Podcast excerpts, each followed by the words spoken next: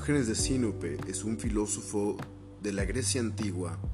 reconocido mayormente por masturbarse en la calle, estar casi siempre desnudo y vivir en un barril al estilo de El Chavo del Ocho. En esta ocasión vamos a ver en qué consiste la propuesta filosófica de la escuela cínica griega. El cinismo es, junto con el epicureísmo, el estoicismo y el escepticismo, una de las corrientes de pensamiento principales en el contexto correspondiente al periodo helenístico griego. Dicho periodo se sitúa entre la muerte de Alejandro Magno en el 323 antes de la era común y la batalla de Actium del 31 antes de la era común, en la que Octavio derrotó a Cleopatra y Marco Antonio y anexó así Egipto al Imperio Romano. Esto de acuerdo con Cardona y suele ser considerado como un retroceso o declive en cuanto a la producción filosófica anterior, tomando como referentes a Platón y Aristóteles. Decadencia que se vería reflejada en un repliegue del individuo sobre sí mismo, como señala Cardona en su texto, que caracterizaría todos los textos e ideas de las corrientes filosóficas antes mencionadas, pues todas ellas resultan individualistas en su temática central, la ética, conforme a la cual buscan la posibilidad de alcanzar la felicidad o plenitud en la vida del individuo. Las diferentes perspectivas del helenismo buscan, ante todo, de acuerdo con Cardona, llevar una vida feliz conforme a la naturaleza humana, partiendo del entendimiento de las causas de la insatisfacción que llevó a los diferentes filósofos helenistas a desterrar pasiones y emociones que acarrean la infelicidad por los deseos insatisfechos, como bien dice Montes de Oca en su libro. Un enfoque filosófico práctico y aterrizado que difiere en gran medida de la filosofía especulativa anterior, que buscaba aproximaciones al conocimiento absoluto e universal del mundo, las ideas y el fundamento mismo de la existencia. La palabra que da nombre a los cínicos se deriva del griego cúnicos, que significa como un perro,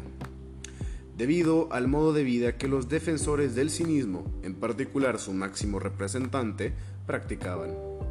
El punto de partida de la escuela cínica es la tesis según la cual la civilización es un estado corrupto y degenerado, a pesar de todos los oropeles que intentan disimularlo.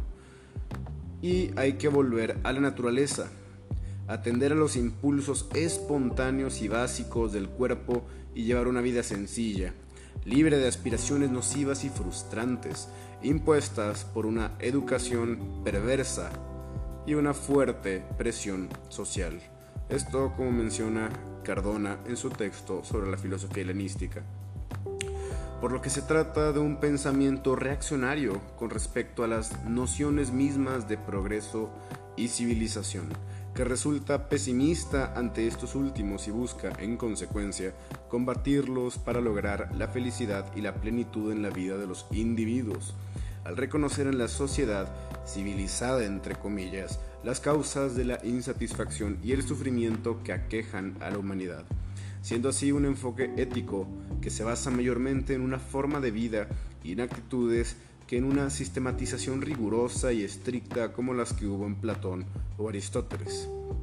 Desde la perspectiva cínica, el ser humano, si busca una vida mejor, debe contentarse con lo que tiene al nacer, naturalmente, y lo imprescindible para mantener estas posesiones innatas pues son las imposiciones artificiales de la sociedad las que mantienen al ser humano en una constante infelicidad e insatisfacción, debido a exigencias desmesuradas y al control riguroso de los impulsos primarios y las tendencias naturales que conlleva la socialidad en un mundo civilizado. Desde este enfoque, toda convención social,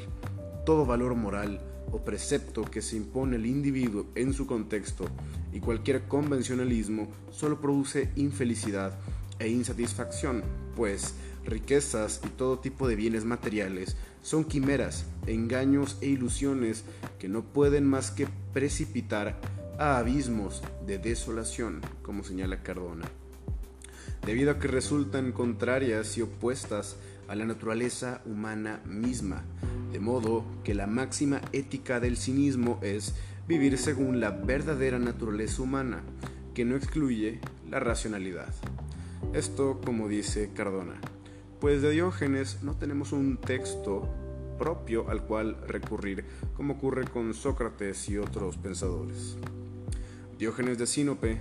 nacido en el 404 antes de la era común y muerto en el 323, fue el fundador de la escuela cínica.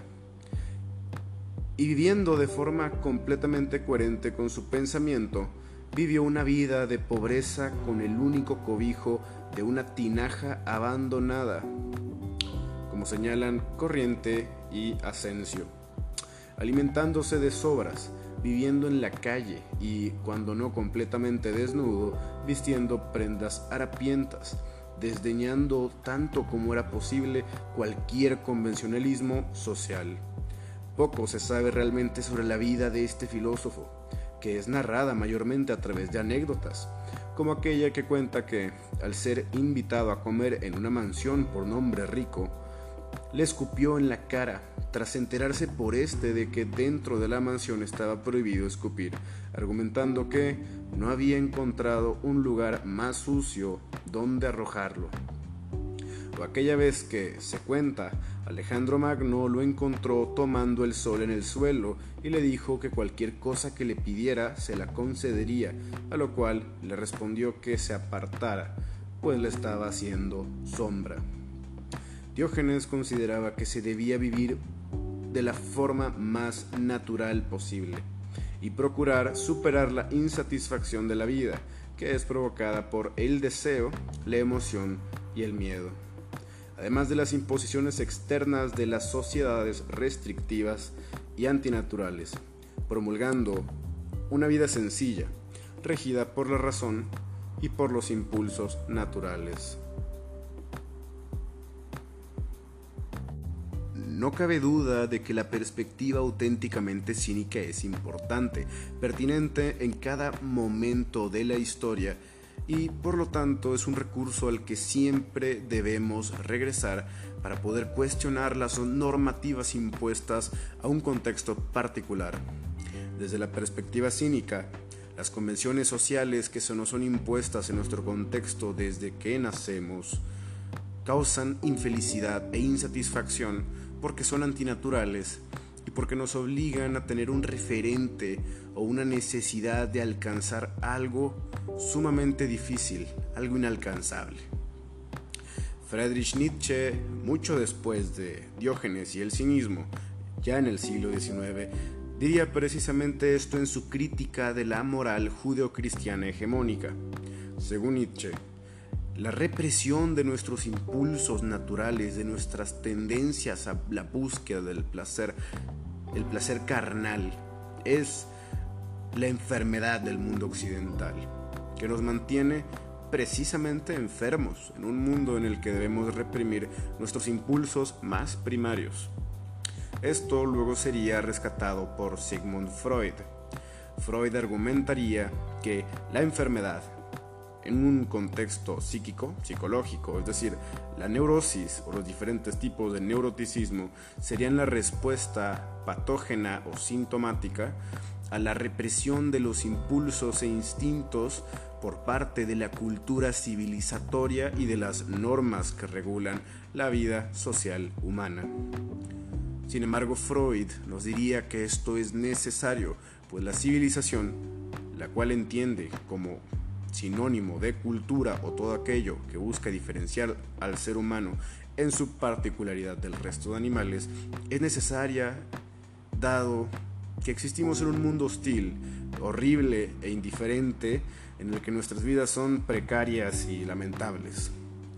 Si bien como pesimista asumo que nuestras vidas precisamente siguen siendo precarias y lamentables bajo el influjo de una cultura que nos reprime y que nos vuelve enfermos, que nos hastía y que nos neurotiza, volver al estado de la naturaleza no es la respuesta. La propuesta cínica es demasiado idealista, es un tanto ingenua. En el estado de la naturaleza, el ser humano es devorado por sus depredadores y debe enfrentarse a la crueldad caótica de un mundo indiferente y hostil a su propia existencia. La cultura es, por tanto, adaptación, la manera natural que el ser humano tiene de lograr perseverar en la vida conforme a su naturaleza. Lo que debemos es aspirar a una superación de las condiciones de una cultura opresiva que nos mantiene insatisfechos para llegar a algo mejor y más satisfactorio para la humanidad en su conjunto. Esto ha sido todo. Muchísimas gracias.